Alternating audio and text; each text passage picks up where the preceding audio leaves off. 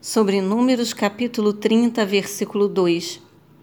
Se uma pessoa fizer um voto ao Senhor ou obrigar-se por juramento a cumprir uma promessa formal, não poderá violar sua palavra empenhada.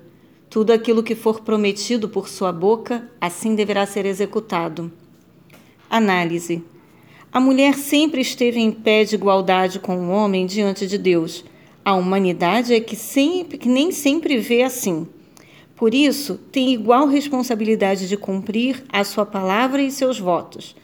A sujeição de uma mulher a seu pai ou marido nunca é servil, mas sempre um ato voluntário de amor, respeito e consideração, ilustrando o relacionamento da igreja com seu noivo Jesus Cristo como cabeça da família.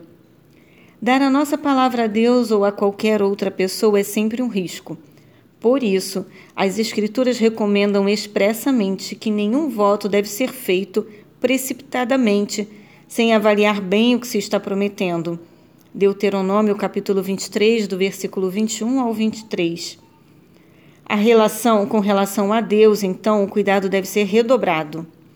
No Novo Testamento, as decisões judiciais sobre os votos tornaram-se ainda mais complexas a orientação de Jesus, segundo as quais devemos evitar complicações ligadas aos juramentos, são um alívio. Mateus capítulo 5, do versículo 16 ao 18.